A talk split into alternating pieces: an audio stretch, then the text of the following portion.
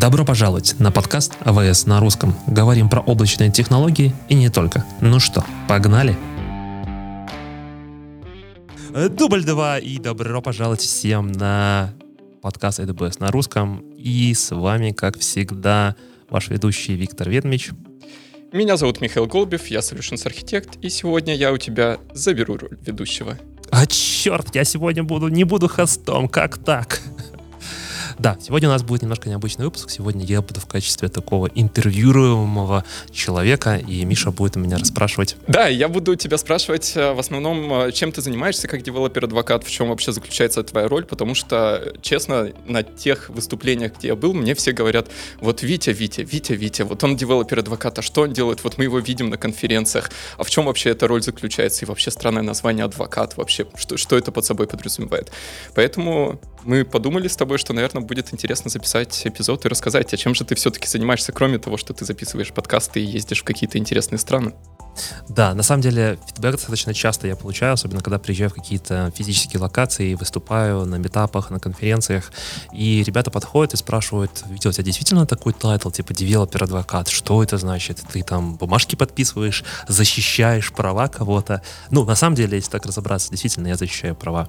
И да, я достаточно много езжу, сейчас, слава богу, ковид закончился, ну и, как по моему мнению, лучше быть физически, пусть и ненадолго в одном месте, ты установишь лучший коннекшн и лучше донесешь какую-то информацию для людей, чем если ты запишешь из десяток эпизодов подкастов, хотя я прекрасно понимаю, что ребята слушают наш подкаст и благодарят. Я недавно буквально получил позитивный фидбэк о том, что мы замотивировали человека идти сдавать AWS сертификацию, вот он сдал и прям прислал мне такое спасибо. Очень приятно всегда получать такие фидбэки от вас, поэтому если у вас есть какой-то фидбэк, как всегда пишите, я буду, буду очень-очень рад. Ну и давай, ты у нас host, я все, замолкаю. Да, давай начнем немножко издалека вообще, до того, как мы перейдем к тому, кто вообще такой девелопер-адвокат. Можешь рассказать о своем бэкграунде? Чем ты занимался до того, как ты стал девелопер-адвокатом? Вообще, какие технологии тебе интересны, какие области в технологиях тебе интересны? Да, мой путь в девелопер-адвоката был достаточно долгим.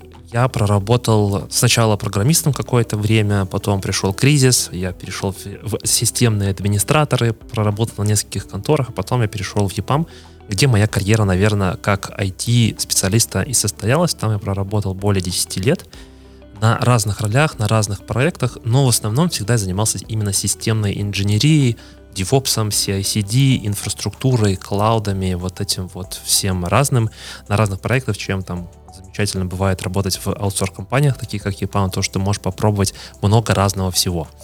А, ну, собственно, если брать, так подвести итог, мой основной опыт это как раз-таки была системная инженерия, DevOps, достаточно долгое продолжительное время. Но, но я всегда стремился к какому-то своему такому как бы реализации самого себя через э, выступления, через комьюнити, и уже достаточно давно, более там 5 или 7 лет назад, я создал свое первое комьюнити, которое называлось Be in Real DevOps, сокращенно BIRD, это было внутреннее комьюнити внутри ИПАМа, и уже тогда я понимал о том, что здорово, классно, когда мы сидим на разных проектах, делаем какие-то интересные задачи, но плохо о том, что мы друг с другом не разговариваем, хотя можем сидеть буквально за одним столом и делать супер классные штуки, но не рассказать про это друг другу. И что вот такие знания всегда нужно нести в массы и рассказывать и показывать людям, как можно делать какие-то сложные технические вещи, иногда достаточно простым способом.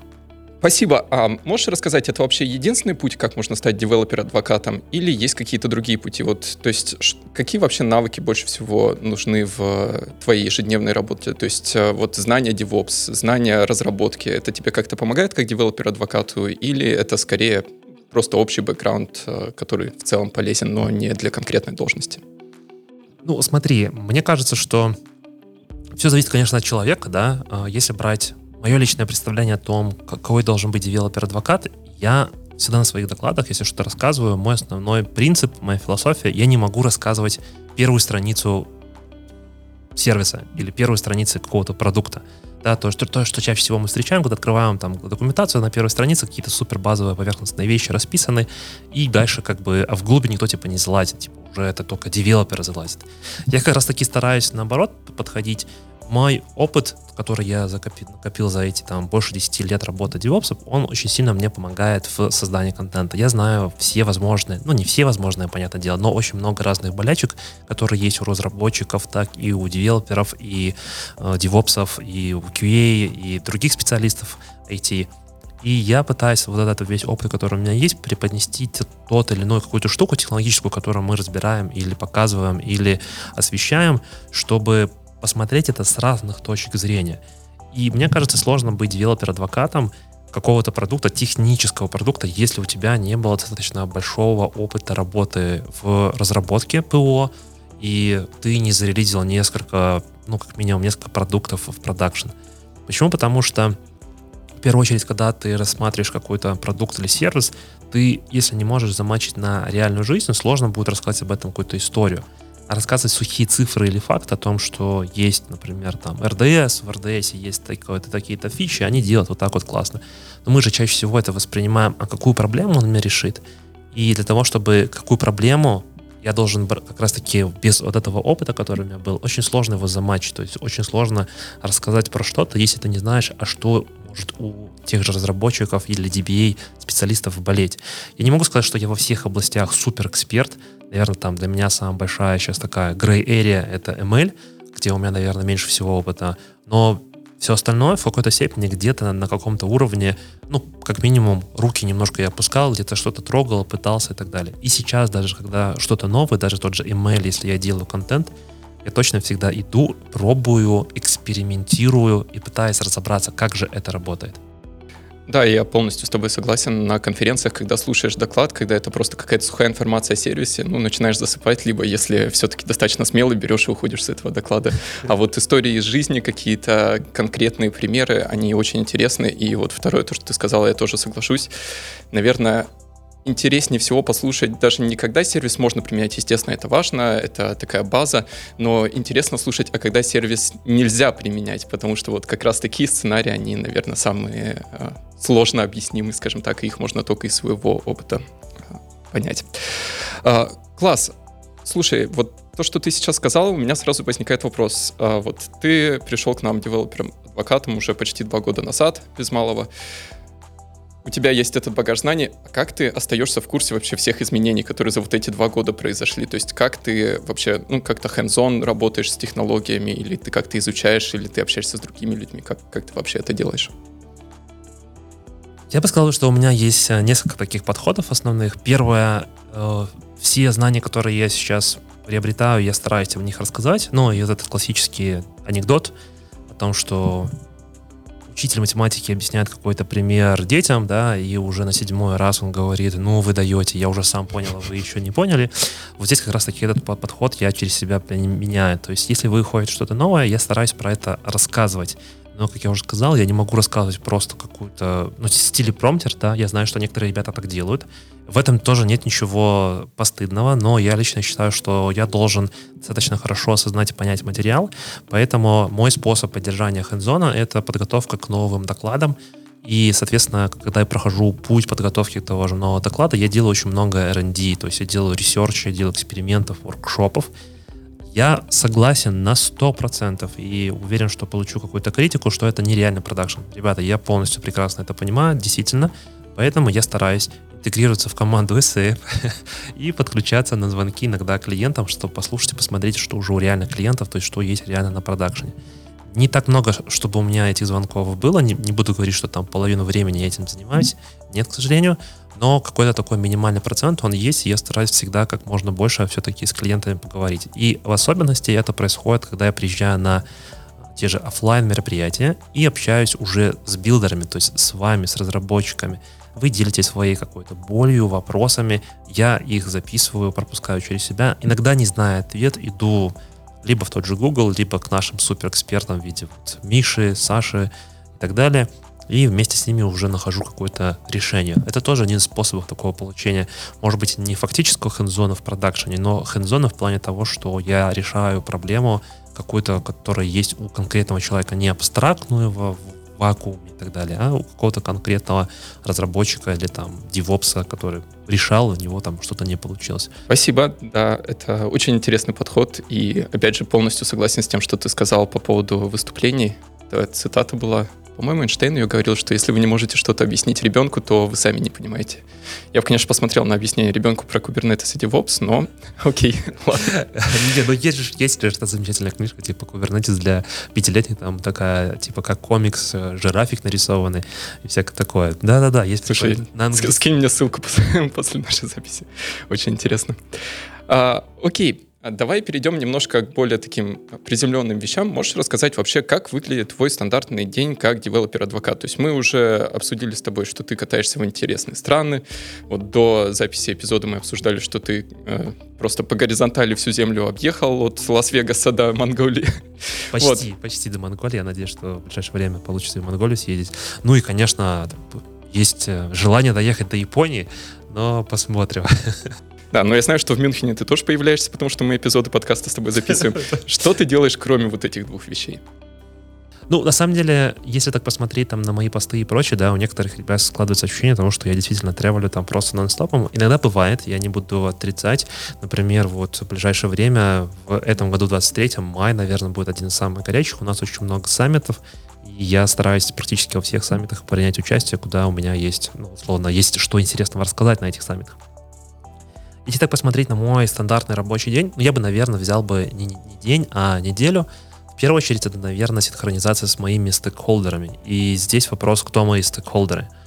И такой важный момент о том, что я не отношусь с точки зрения организации к SAM или там к продажникам, я отношусь к маркетингу.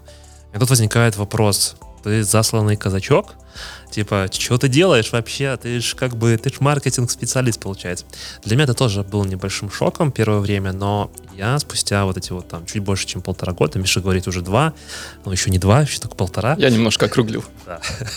А, я примерно понял, почему отношусь к маркетингу. Потому что, когда мы берем любой сейчас продукт, а, в наше время информации генерится такое количество, что сложно даже просто в AWS, если ты зайдешь в RSS, то количество, сколько мы делаем релизов новых разных фичей, фиксим баги, новые продукты, новый функционал и так далее, реально может голова пойти просто кругом. И такая роль моя, она важна для того, чтобы постараться людям донести какой-то важный кусок информации и общаться с аудиторией, то есть технически показывать именно с точки зрения разработчиков, не как с точки зрения маркетинга, грубо говоря, что вот есть классная, супер новая фича, нет, а с точки зрения, как это в реальной инженерии, то, что ты меня первый вопрос задавал, нужен ли для DA а, технический бэкграунд? Я считаю, 100% нужен. Очень сложно, если вы просто умеете классно говорить, очень сложно будет рассказывать, если уровень не 100, презентация 200, 300, я вообще молчу про 400. Уровни это, грубо говоря, 100 это Novice, э, такой начальный, 200 это такой типа intermediate, 300 это такой advanced и 400 типа близко к эксперту для того, чтобы там вдруг не знаете про эти левелы, чтобы вы примерно так со соотнесли это такое более американское направление выставления этих уровней. Поэтому мой рабочий день, или там рабочая неделя, это синхронизация с стейкхолдерами, это маркетинг-специалисты, потому что они owner ы больших мероприятий, наших мероприятий, там, например, Berlin Summit, или Stockholm Summit, или London Summit, или тоже re:Invent, на котором я тоже принимал участие, выступал. Это работа с вами, с SA ями, стейкхолдерами тоже моими замечательными, которых я очень люблю, а, потому что вы, во-первых, приносите с поля боя, грубо говоря, то, что реализовывается у клиента, и мы можем вместе это разобрать, посмотреть и донести эту информацию до клиентов. Ну и, конечно, большую часть занимает создание непосредственно самого контента, это написание статей, это R&D, это воркшопы, я имею в виду то, что я сам через себя это пропускаю. То есть, опять же, я не могу просто взять слайд какой-то, даже пусть он и готовый, и через две минуты про него рассказывать. Но я как бы это невозможно. Я должен сам попробовать с этим поработать. Еще достаточно большую долю времени занимает это общение с комьюнити. То есть многие из вас, я уверен, что многие из вас, кто вас слушает, знают о том, что я работаю с комьюнити очень многими AWS user группами, другими комьюнити, которые просто меня приглашают. Rolling Scopes, привет, DevOps Минск, привет. А, любые ребята, вы можете меня позвать, я могу приехать.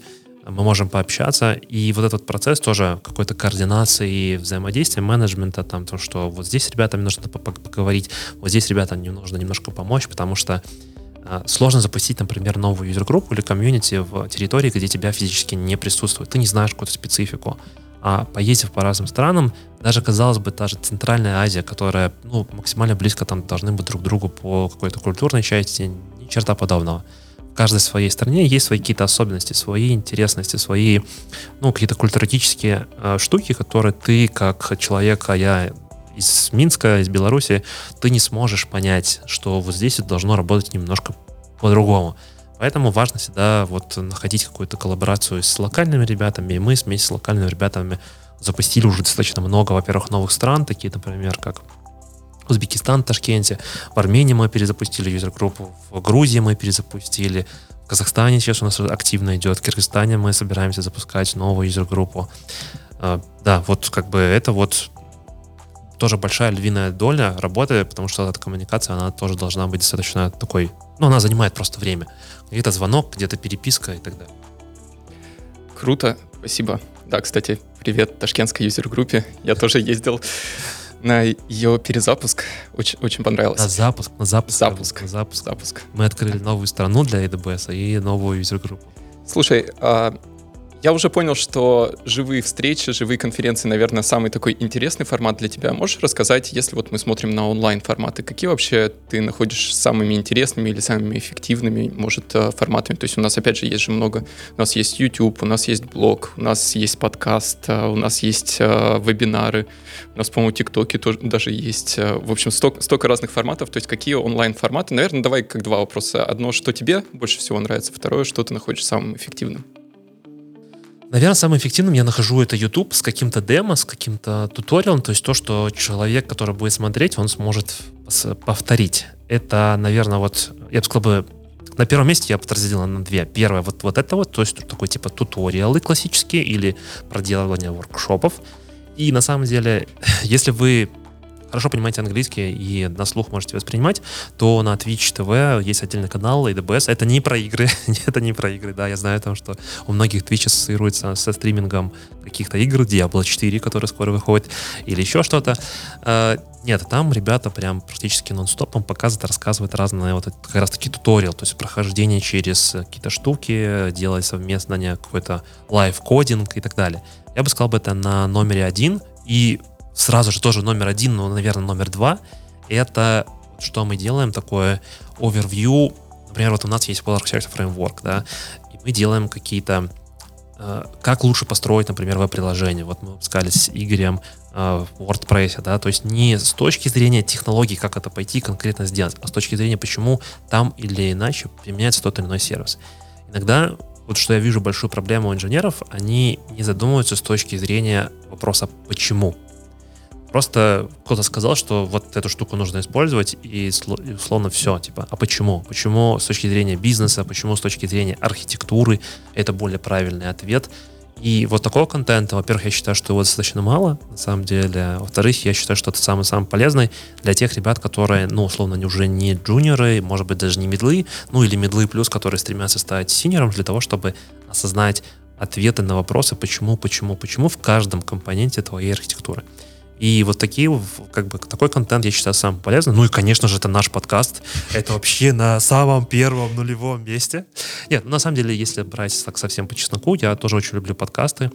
И в целом я почему вдохновился и стал диеем, может быть, где-то сыграла роль. Есть замечательный подкаст, если вы не слушаете, Радио Ти, такой величайший мастодонт русского IT-подкаста. Э, ребята уже, не знаю, больше, сколько там, 17 лет или 15 лет они ведут этот подкаст. И мне кажется, такой вот формат, он тоже очень классный в плане того, что, во-первых, это, тут идет интервью у нас.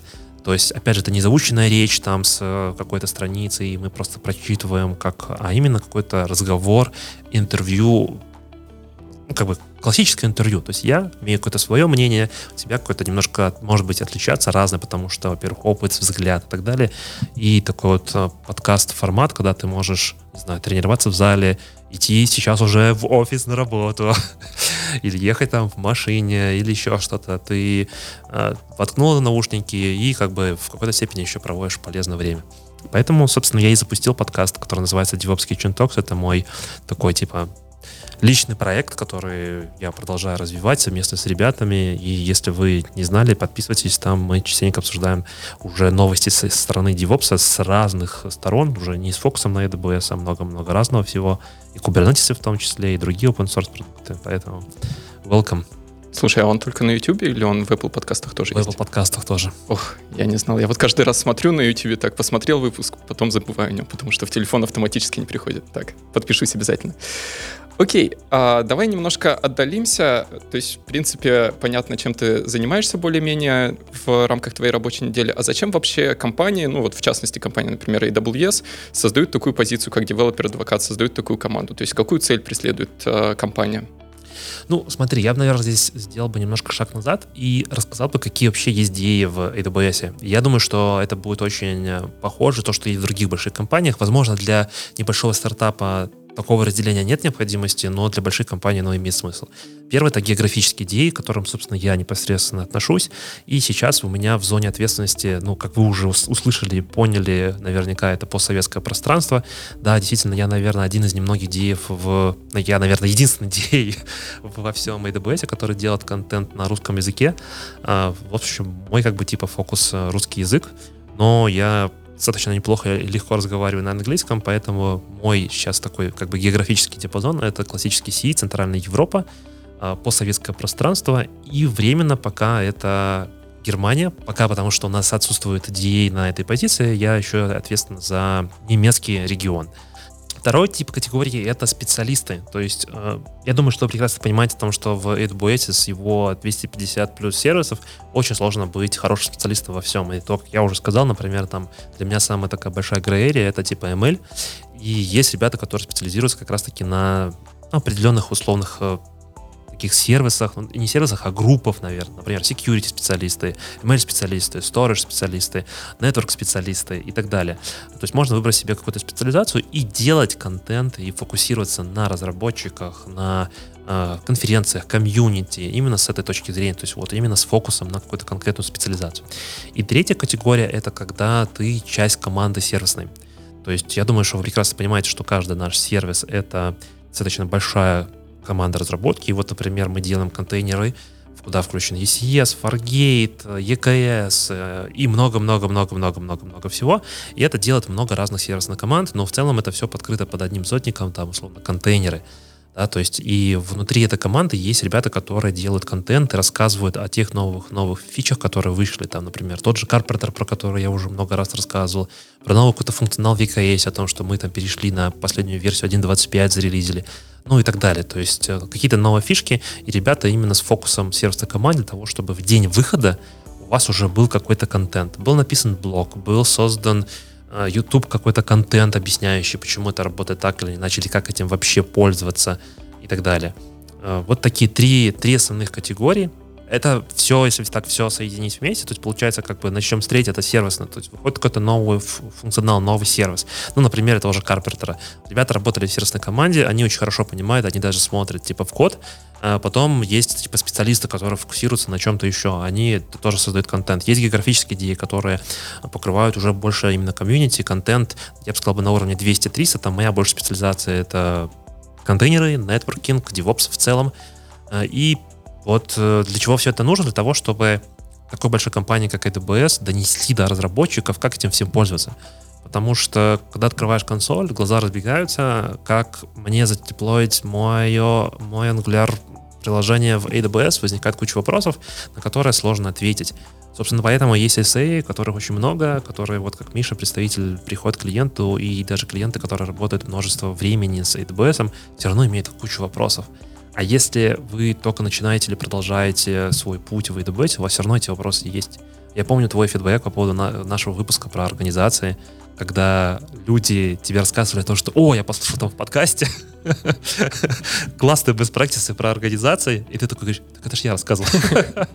Да, ну то есть вот на самом деле вот про такие штуки это важно рассказывать, потому что опять же, объем материала, объем того, что мы генерируем в плане как сама компания технологическая, очень сложно если ты не разговариваешь на одном языке с инженерами, с разработчиками и не доносишь эту информацию на том же языке, на котором они понимают.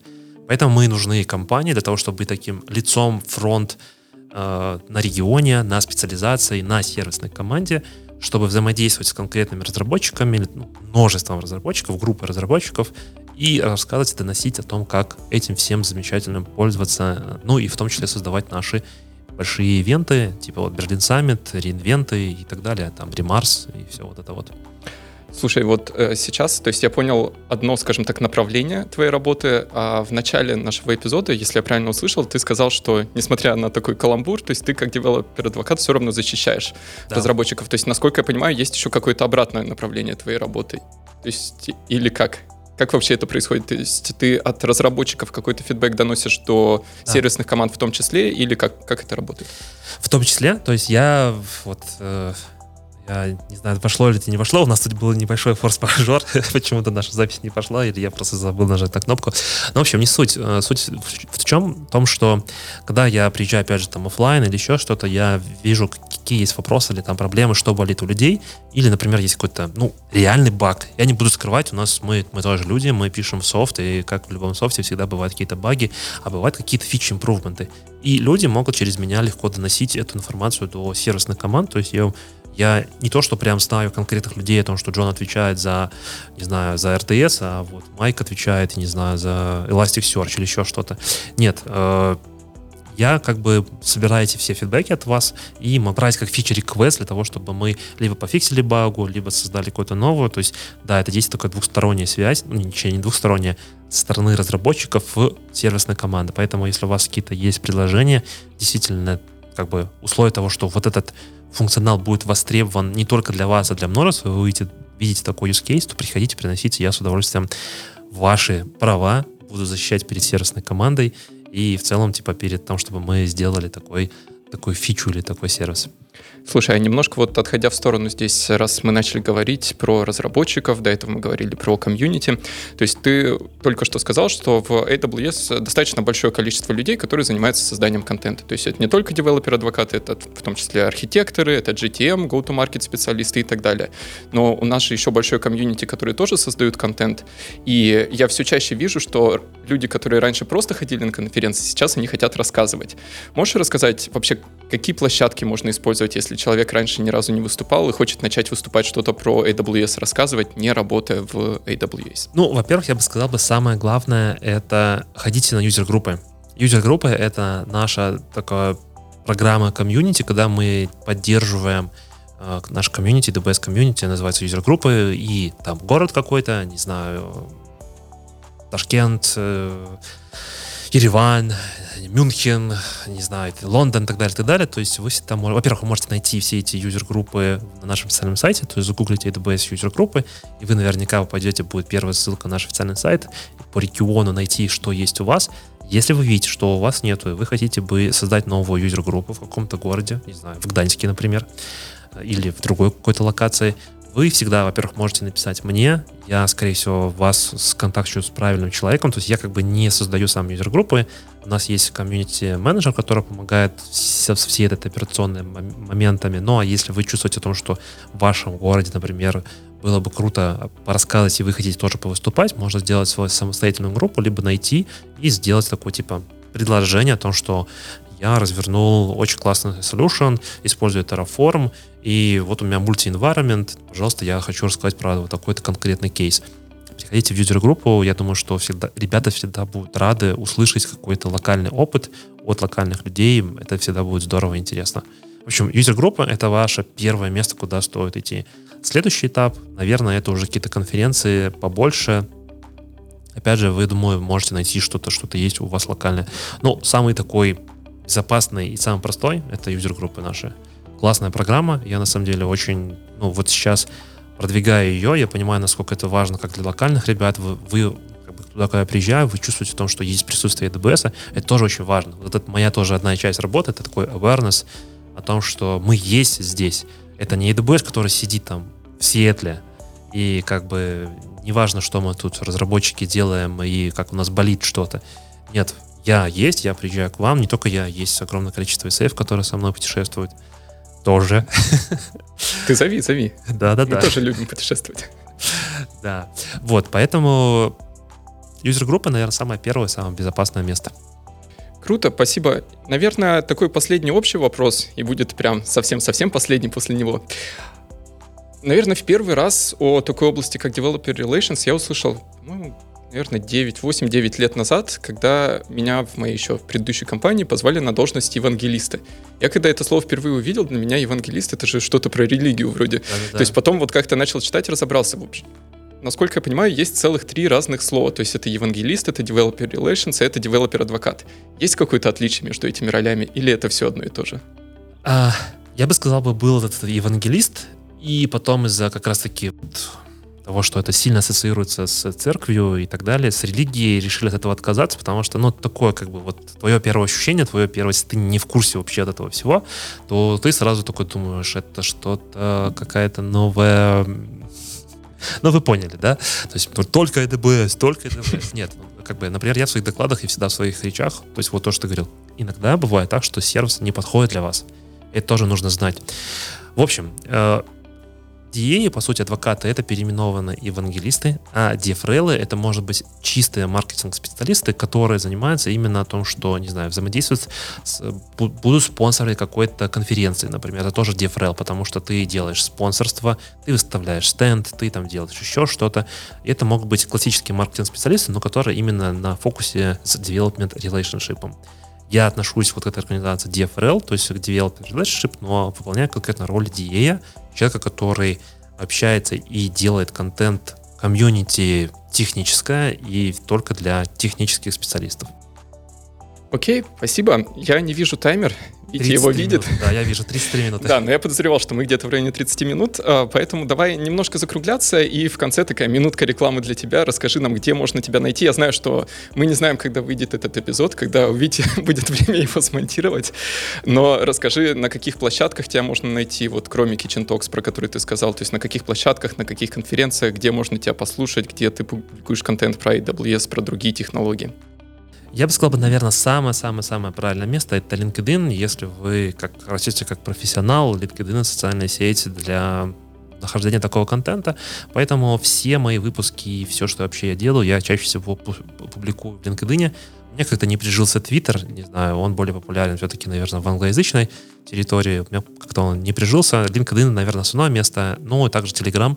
Я есть, наверное, практически во всех чатах. Э, Рус, AWS.ru, все практически чаты, которые связаны на юзер-группы, вы можете меня найти легко. А, Виктор Ведмич, я всегда оставляю к выпуску подкаста линку, вы всегда можете мне написать в личку, особенно если вы хотите написать спасибо, это очень приятно. Да. А, где я буду, где я выступаю, LinkedIn, наверное, самое правильное место. Приходите туда, подписывайтесь, и вы всегда будете в курсе, куда я, может, приезжаю в ваш город, и буду очень рад с вами всегда встретиться. Ну, что греха таить, и пивка с вами попить я тоже буду очень рад. Замечательно. Круто, спасибо большое. На этом тогда все. Сегодня с вами были ведущий на один эпизод Михаил Голубев. И Виктор Ведвич, ваш гость на этот подкаст. И всем спасибо. Всем пока-пока. Спасибо, пока.